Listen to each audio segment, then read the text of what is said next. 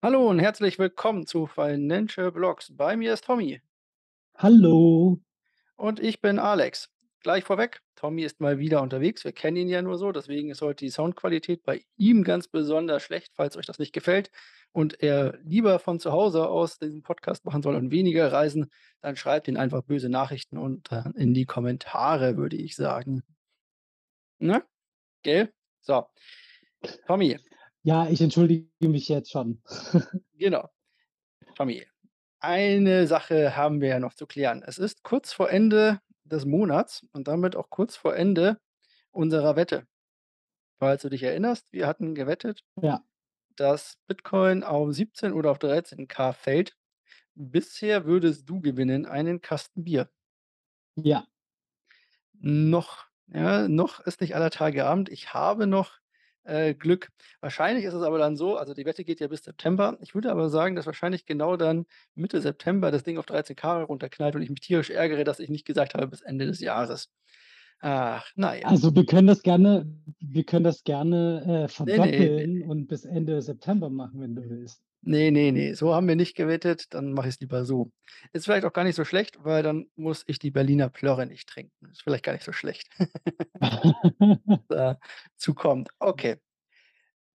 Was wir allerdings auf jeden Fall uns eintrichtern müssen, sind die News.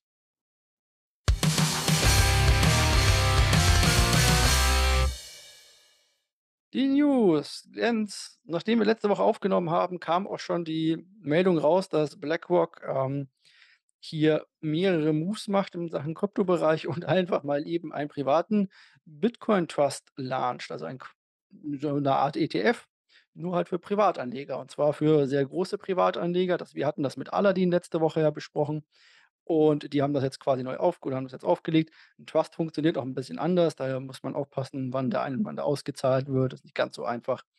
Ähm, aber es gibt bisher ja einen Bitcoin Trust auch in den USA. Das ist nicht ganz so einfach zu verstehen, deswegen waren wir immer auf dieser äh, äh, ETF-Seite. Ist aber interessant natürlich, wenn Bitcoin äh, wenn BlackRock so was noch für sich privat oder für Privatanleger, sage ich mal, launcht und natürlich nur für ganz Große, die darauf dann Zugriff haben.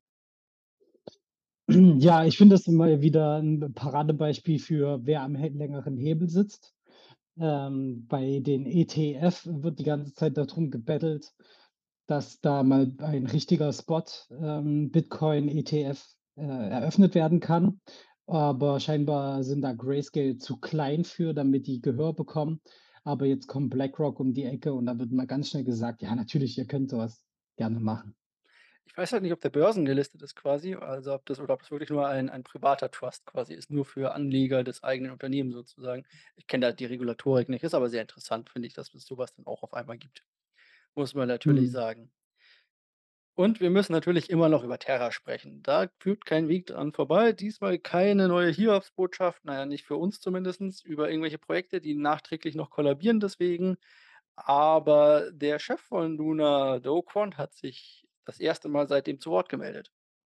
Ja, in einem Interview bei einem interessanten YouTuber. Und da ist schon auch das 1.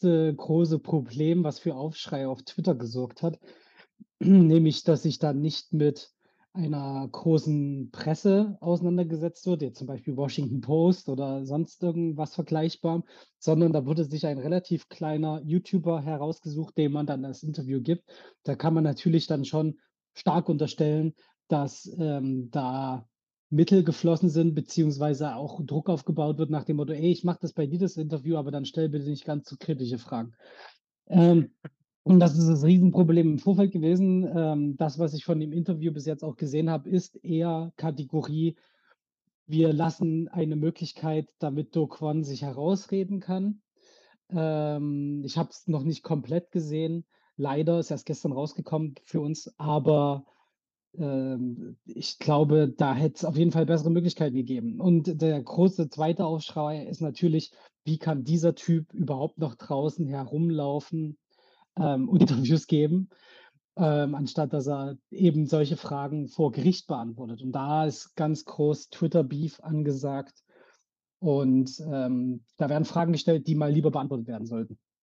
Genau, also, geht ja darum, der Herr hat Ja, oder sein Projekt hat mehrere Milliarden, ich sage mal, vernichtet, kann man wirklich so sagen. Und hier auch wirklich, äh, viele Kleinanleger und aber natürlich auch Institutionelle, äh, geschadet. Wir haben da oder spüren immer noch die Auswirkungen davon, wie zum Beispiel die Nuri Bank, die Insolvenz anmelden musste letzte Woche und solche Sachen. Also, alles nicht so einfach und der rennt halt immer noch frei durch die Gegend und hat irgendwie nicht also, in Südkorea wurde er ja wohl angeklagt, wenn ich das richtig verstanden habe, wo er ja eigentlich lebt, so wenn ich das richtig verstanden hatte damals. Aber irgendwie scheint es da nicht voranzugehen mit dem Prozess. Zumindest habe ich seitdem nie wieder was davon gehört. Ja, immerhin. Gehört habe ich aber auch ganz oft von Minern und vor allem von Bitcoin-Minern und von denen rede ich ja ganz besonders gerne. Das ist ja so mein Steckenpferd. Was Mhm. machen die Bitcoin-Miner da draußen in dieser Welt? Und ich habe ja schon davor gewarnt, dass die in Schieflage geraten könnten, wenn wir zu lange zu tief fallen von unserem Bitcoin-Preis her. Und das war auch so. Wir haben das alle mit gesehen. Und zwar ist der Verkaufsdruck auch durch die Bitcoin-Miner und ihre gehebelten Positionen. Ähm, also die haben quasi ihre Bitcoin beliehen, um neues Equipment zu schaffen und mussten dann diese ganzen äh, Kredite wieder bedienen. Und um das zu tun, mussten sie ihre Bitcoin-Reserven auflösen und diese sozusagen verkaufen. Und das hat natürlich noch für weiteren Druck gesorgt, der den Preis weiter nach unten gezogen hat, weswegen noch mehr Miner das Ganze machen mussten und so weiter und so fort. Ja, seit Kurzem, also seitdem wir so ungefähr wieder bei über 23.000 liegen, hat man so das Gefühl, dass sich das Ganze etwas zurückentwickelt. Also es ist nicht mehr ganz so extrem, dass wir einen so starken Abverkaufsdruck durch die Miner sehen, was natürlich dann wieder deflationär für Bitcoin ist. Das heißt, die, der Markt wird verknappt und wir bekommen hier wieder jede Menge äh, äh, Kaufdruck, sage ich mal, über die Zeit hinweg. Das können wir uns später im Markt aber auch noch mal genauer angucken, wie sich das Ganze dann ausgibt. Aber, ja, immer wichtig, auf die Miner zu gucken, finde ich. Ja, auf jeden Fall. Also, vor allen Dingen dieses, ähm, Kosten pro Bitcoin, die Erzeugungskosten, liegen halt immer noch 'n ganzes Stück eigentlich über dem, wo wir jetzt grade preistechnisch sind. Und, hm, ist halt die Frage, wie lange das noch so aushalten kann, bis dann die ersten Mining-Landschaften äh, abgestellt werden müssen, weil es sich nicht mehr rentiert.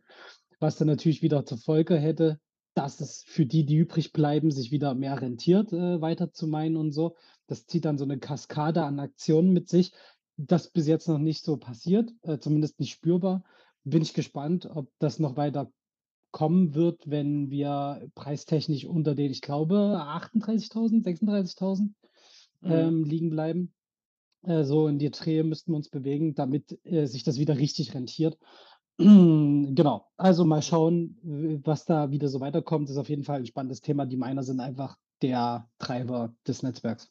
Ja, ist auf jeden Fall, ähm, der Dreh und Angelpunkt des Ganzen. Und wir haben auch aber gesehen, dass ein bisschen der Hashrate quasi zurückgegangen ist und haben immer wieder so 'n also, wir haben so 'n kleine so 'ne kleinen 'ne Abflachung gesehen, während das die ganze Zeit steil nach oben ging. Das ist jetzt so 'n bisschen flacher geworden in den letzten Wochen und Monaten wieder bisschen zurückgegangen. Also also, anscheinend haben ein paar Miner zumindest aufgegeben, aber wohl eher kleinere. Sonst würde man das hier wohl deutlicher sehen, muss man dazu sagen. Sehen oder vielleicht auch nicht mehr sehen kann man seinen Stablecoin, wenn man auf, ähm, Polkadot unterwegs war. AUST, glaube ich, hieß der. Genau. Ähm, genau genommen, ähm, ist jetzt bei der Parachain Akala, ähm, vom Polkadot, ähm, ist der Stablecoin, hm, abgestürzt. Und da könnte man sich jetzt fragen: „Wie ist denn das schon wieder passiert?“ Tja, durch, äh, einen kleinen Exploit, wie es so in der Entwicklerszene heißt. Nämlich war es Angreifern möglich, ungefähr 1,28 AUSD aus dem Nichts zu minden innerhalb von wenigen Sekunden.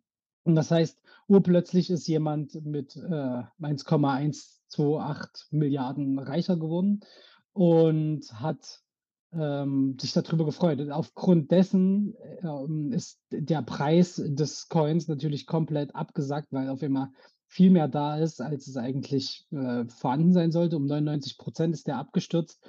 Und man muss hier aber sagen, dass die Leute von Akala sehr schnell reagiert haben. Polkadot hat das auch hoch gelobt, wie schnell dort eben agiert wurde, weil die die Chain bei Polkadot funktioniert halt darauf, dass erst ein Konsens ähm, gefunden werden muss, wo alle ähm, Validatoren mit abstimmen müss mussten.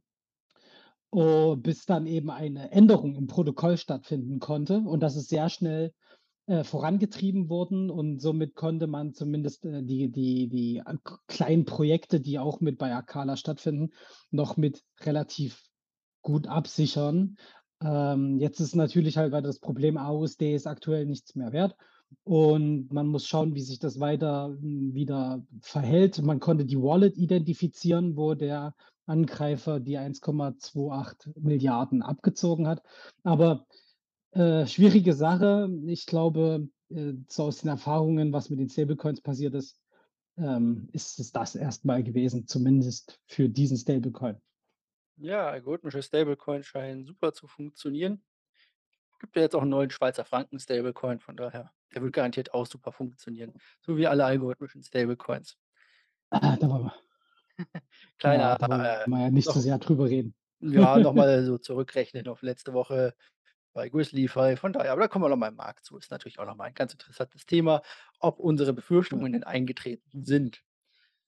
Kommen wir allerdings wieder zu meiner Lieblingsrubrik und das sind NFTs. Es gibt doch nichts Schöneres als die NFT-News, findest du nicht? Und diesmal habe Ja, ich total. 2 wunderbare News rausgesucht. Und zwar einmal habe ich herausgefunden, dass Hell's Kitchen jetzt bei The Sandbox ist. Also Gordon Ramsay himself, der Koch, wird einen Auftritt ins Metaverse bekommen. Ob er dann da auch seine Gäste virtuell bekocht oder einfach irgendwelche Leute anschreit, das weiß ich noch nicht. Das werden wir dann feststellen. Er ist aber sehr freudig darüber und sagt sich: „Hey, ich versuche immer gerne neue Sachen, äh, oder probiere immer gerne neue Sachen aus.“ Bist du 'n großer Fan von Gordon Ramsay? Ne. Aber ich bin auch überhaupt kein Fan von von Kochshows und so 'n Kram. Ich kann das emotional absolu absolut nicht nachempfinden, wie wie Leute da zugucken können und das auch noch cool finden. Ähm, aber ist ja reine Geschmackssache. Der Typ hat auf jeden Fall 'nen Namen, ähm, und kann natürlich eben auch in ri aus unserer Sicht richtigen Richtung gelenkt werden dadurch. Das stimmt natürlich. Das ist die eine Sache, die ich rausgefunden habe. Ähm, ja, Kochshows sind so 'n Ding, kommt immer, finde ich, auch 'n bisschen drauf an. Es gibt Kochshows, die sich nicht nur ums Kochen drehen. Die finde ich immer ganz nett, so was wie, äh, Kitchen Duell, glaube ich, war es, ja genau, äh, Kitchen Duel oder so was, wo sie dann irgendwo in irgendwelche fremden Länder gereist sind und da irgendwas nachkochen mussten. Das fand ich immer ganz ganz nett und lustig. Aber das hat ja auch nichts mit klassischen Kochshows zu tun, wo man irgendein Gericht nachkocht oder wo irgendein Restaurant unter die Lupe genommen wird. Und die 2. Meldung, die ich noch rausgesucht habe, ist natürlich eine Football-Meldung. Die Football-Season geht bald wieder los und dort wurde das 1. Mal eine VIP-Loge in Kryptowährungen bezahlt, und zwar die VIP-Loge der Houston Texans. Jetzt muss man sagen, das war, äh, letztes Jahr das schlechteste Team der NFL. Die müssen irgendwie für, ähm, ich sage mal, gute Promotion sorgen, sonst kommt da nämlich auch keiner hin, so ungefähr. Aber man kann da jetzt schön oder man konnte da jetzt schön eine VIP-Loge kaufen. Ich habe leider keinen Preis dafür gefunden. Also, Schätzungen sind so zwischen 14 bis 25.000 US-Dollar pro Spiel, die da gezahlt werden. Ähm, und sollte das natürlich irgendwo hingehen in Sachen, ja gut, äh, Playoffs oder so was, dann steigert sich der Preis, glaube ich, mal so ums Dreifache von so 'ner Loge. Ist natürlich interessant, wenn man sich so was anschaut. Also, auch hier die NFL versucht mit großen Schritten in den NFT-Bereich reinzukommen. Und was ich auch nicht wusste, ist, dass man Fantasy Football jetzt auch schon mit NFTs ganz offiziell von der NFL spielen kann. Ähm, das könnt ihr auf oh, ich habe die Seite vergessen. Das ist 'ne amerikanische Seite. Für uns ist die eh nicht zugänglich, weil das mit Wetten und so weiter geht. Aber ist ja auch gar nicht so wichtig. Also, VIP-Logen auch kaufen, schön, kann man mal machen, würde ich sagen. Da wir die News diese Woche kurz halten, da wir die Leute nicht mit deinem schlechten Mikrofon-Sound, äh, zu sehr, ne, stressen wollen, haben wir das mal dabei gelassen und die ganzen kleinen News mal außen vor gelassen. Wir kommen nämlich direkt in den Markt.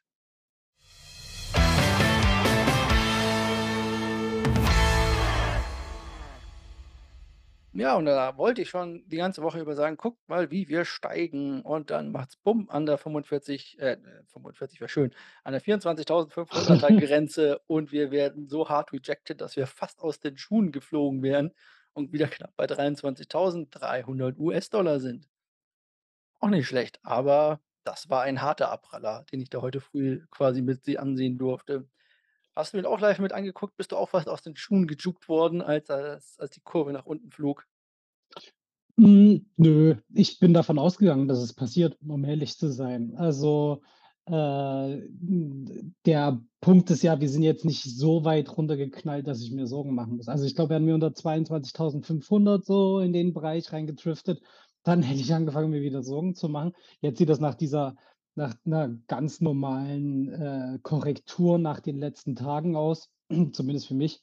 Ich bin gespannt, wie's dann zum Wochenende wieder weitergeht, ähm, ob wir wieder Fahrt aufnehmen und den den Trend nach oben weiter fortsetzen oder ob wir jetzt nicht noch mal kurz Luft schnappen und es dann wieder nach unten knallt. Also, da da habe ich noch 'n bisschen Sorgen, aber ich vor September kann ich den Kurs teilweise sowieso nicht ernst nehmen, muss ich sehr ehrlich sagen.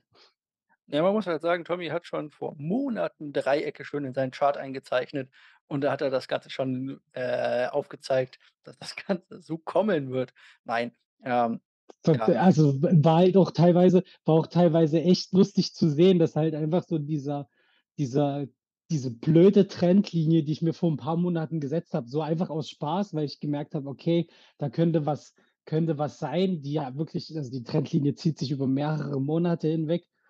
Und ja, ist lustig, wie sich das da dagegen springt jetzt gerade, aber das ist halt natürlich eben immer wieder diese Kategorie, es kann auch reiner Zufall sein, so jetzt gerade. Oder vielleicht haben das andere Leute auch so gesehen und nehmen jetzt diese Marke, ähm, da um hin und her zu spielen. Oder alle hören auf mich, das kann natürlich auch sein. Glaube, So. alle hören auf dich natürlich. Aber ja, natürlich, natürlich. Grundsätzlich gesehen sind wir aus b nach meinem nach meiner schönen Linie, die ich da eingezeichnet habe, sind wir ja da schon raus. Das heißt, äh, entweder sollte der freie Fall kommen oder der Bull Run. Aber, äh, ich bin froh, dass also, ich denke eher, dass wir jetzt aus dem Gröbsten raus sind und so langsam den Boden erreicht haben. Ne, wir kriegen noch die 13.000 vor Ende äh, vor vor Anfang September. Ich glaube noch. Ähm, ja, warum Tommy sagt, er kann die Kurse nicht so ernst nehmen: Im August sind viele Leute im Urlaub, auch viele Trader. Das heißt, da läuft dann mehr oder weniger nichts oder nur so 'n bisschen auf Autopilot, mehr oder weniger. Das sieht man auch am Aktienmarkt. Dort gibt's eine Hiobsbotschaft nach der anderen, aber der Markt steigt und steigt und steigt. Na ja, Hiobsbotschaft nicht, aber es gibt schlechte Ja. News und der Markt steigt trotzdem, als wäre nix gewesen. Und da merkt man dann so: „Ach, okay, das ist so 'n geringes Handelsvolumen plus, dass sich so 'n paar Leute mit, äh, Positionen eindecken und solche Sachen.“ Und dann steigt halt der Markt einfach, weil er steigt. Nicht, weil es irgend 'ne andere Begründung gibt und das war halt bisher, glaube ich, auch so die Sache, die man jetzt hier so sagen kann. Wir hatten hier 'ne schöne Rallye gesehen und der Gewinner der Woche ist Chillies. Den hatten wir auch bei mir im Depot, in unserem Kryptodepot hier quasi für den Podcast. Die sind mal eben in einer Woche um über 40 % gestiegen. Chillies macht vor allem NFTs für Fußballclubs Ja. und andere, also, für Sportevents, aber vor allem für Fußballclubs. Und da scheint es wohl mal wieder irgendeinen neuen oder irgendwas Tolles zu geben.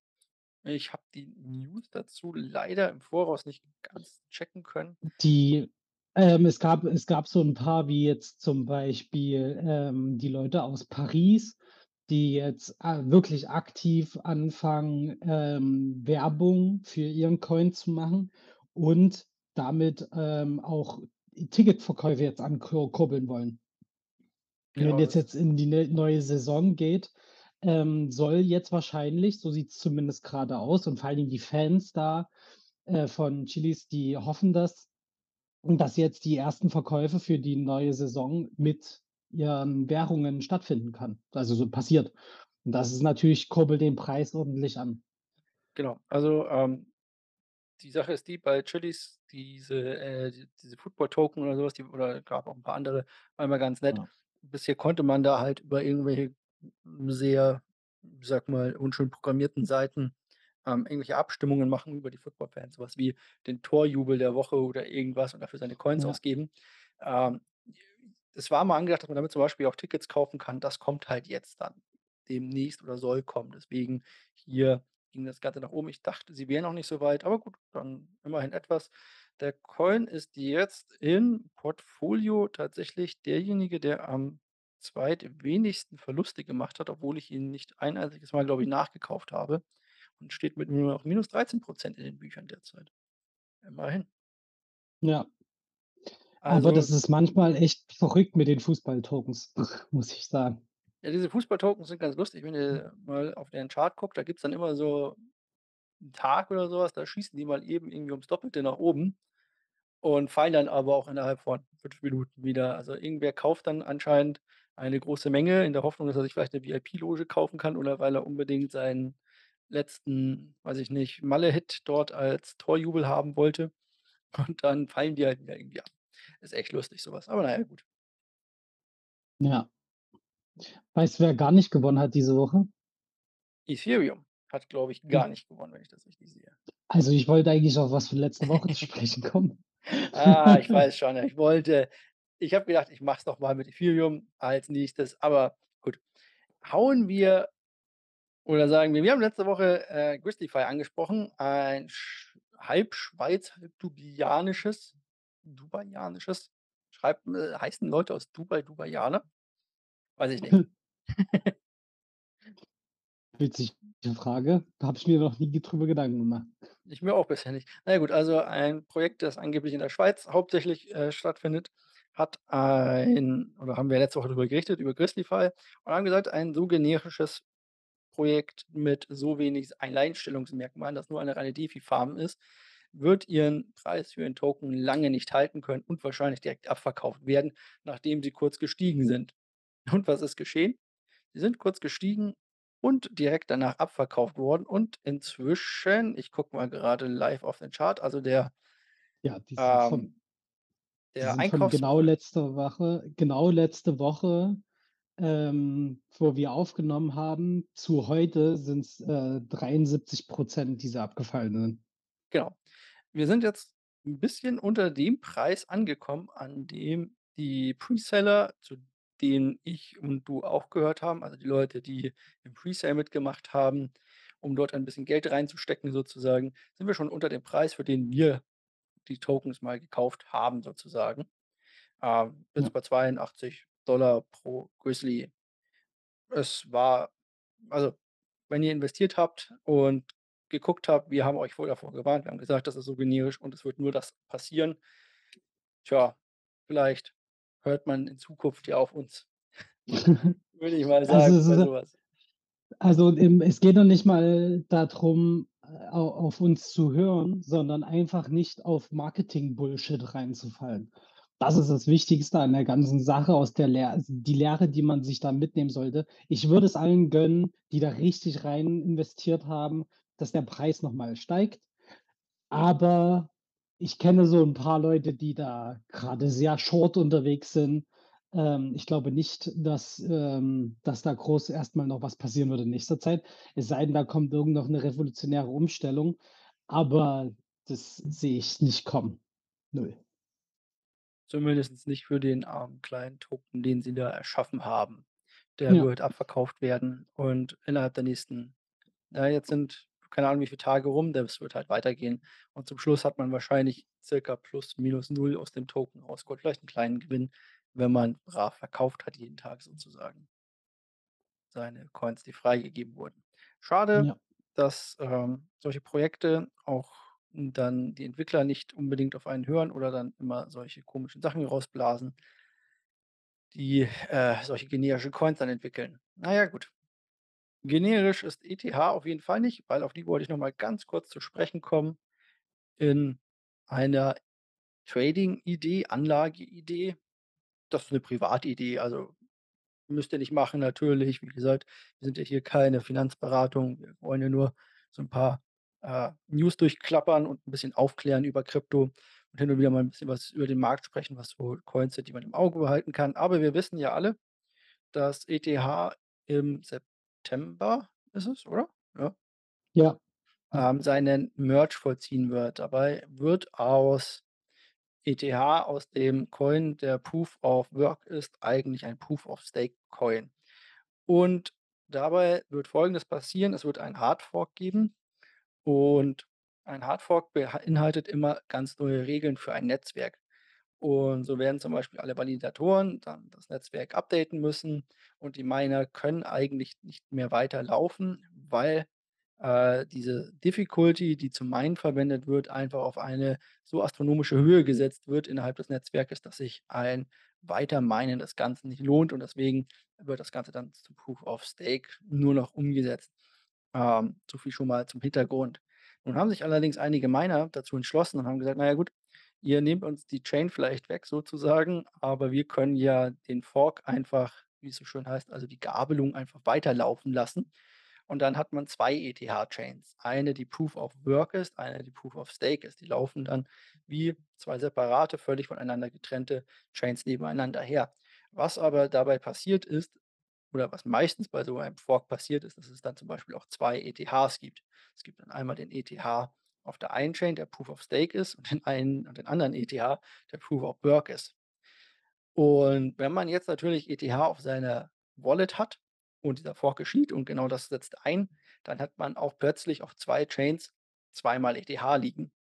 Also man hat sozusagen plötzlich doppelt ETH.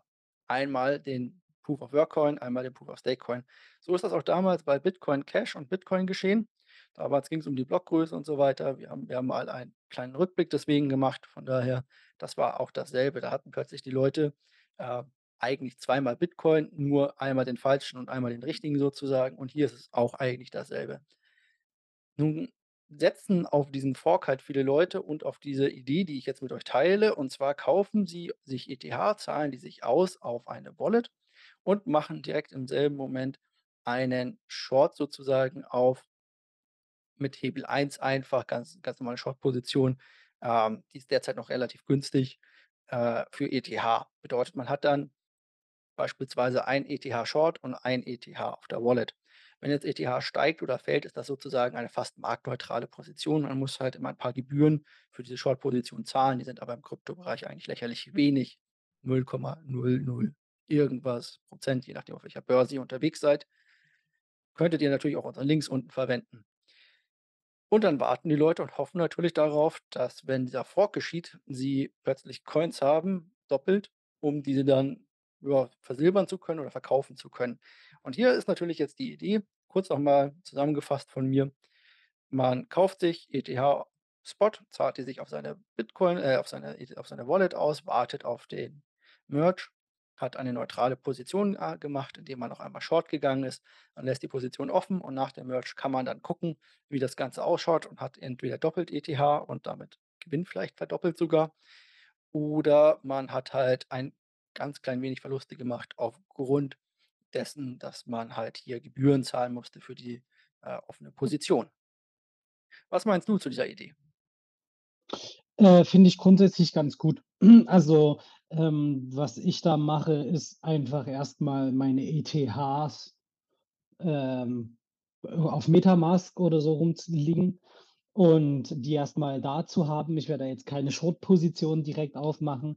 Ich werde aber dann meine Proof of Work Coins einfach verkaufen. Sobald der Merch durch ist, ähm, werde ich die auf den Markt schmeißen, so wie wahrscheinlich alle. Und da noch ein paar Euro mit rausnehmen oder Dollar. Und meine Proof of Stake Coins werde ich dann weiterhin behalten. Fertig. Ja So, gut, dadurch habe du ich hast ja doppelte halt Coins und kriege vielleicht noch ein bisschen Geld. genau, du hast ja schon quasi Coins auf der Wallet rumliegen sozusagen, aber manche gehen halt diese Wette ein, indem sie, ich sage mal, mit Ja, klar, Positionen, also genau. indem sie sich halt Geld leihen Ja, sozusagen und dann machen sie eine neutrale Position auf oder eine fast neutrale, damit sie das dann auch zum Schluss wieder zurückzahlen können. Denn in dem Fall ist es ja egal, ob ETH steigt oder nicht steigt, du kriegst auf jeden Fall irgendwie wieder ein bisschen Wert zurück. Der Trade funktioniert ja, derzeit noch so gut, weil die Founding Fees für die Kontrakte derzeit noch extrem günstig sind im ETH-Bereich, muss man ja. halt sagen. Aber es geschieht halt schon. Das bedeutet natürlich nicht, dass ETH in der Zeit nicht irgendwie super noch mal steigen oder fallen kann, je nachdem, wie sich die geopolitische Lage da draußen halt berichtigt. Und es kann natürlich auch sein, dass das ganze Proof of Work Kram, ähm, nicht funktioniert oder Ewigkeiten dauert, ja. Und genau das ist mein Problem bei der Sache, wenn ich jetzt schon 'nen Short aufmache, ist halt viel Zeitraum. Und eben in mit der in der Vergangenheit kennen wir einfach auch aus Krypto, jetzt nicht unbedingt aus Ethereum heraus, ähm, es verschiebt sich gerne mal. So. Und wenn dann auf einmal sagt: „Ah, der Merge findet doch 'n Monat später statt“, dann hängst du da mit deiner Short-Position und hoffst, dass bis dahin das alles noch glatt geht.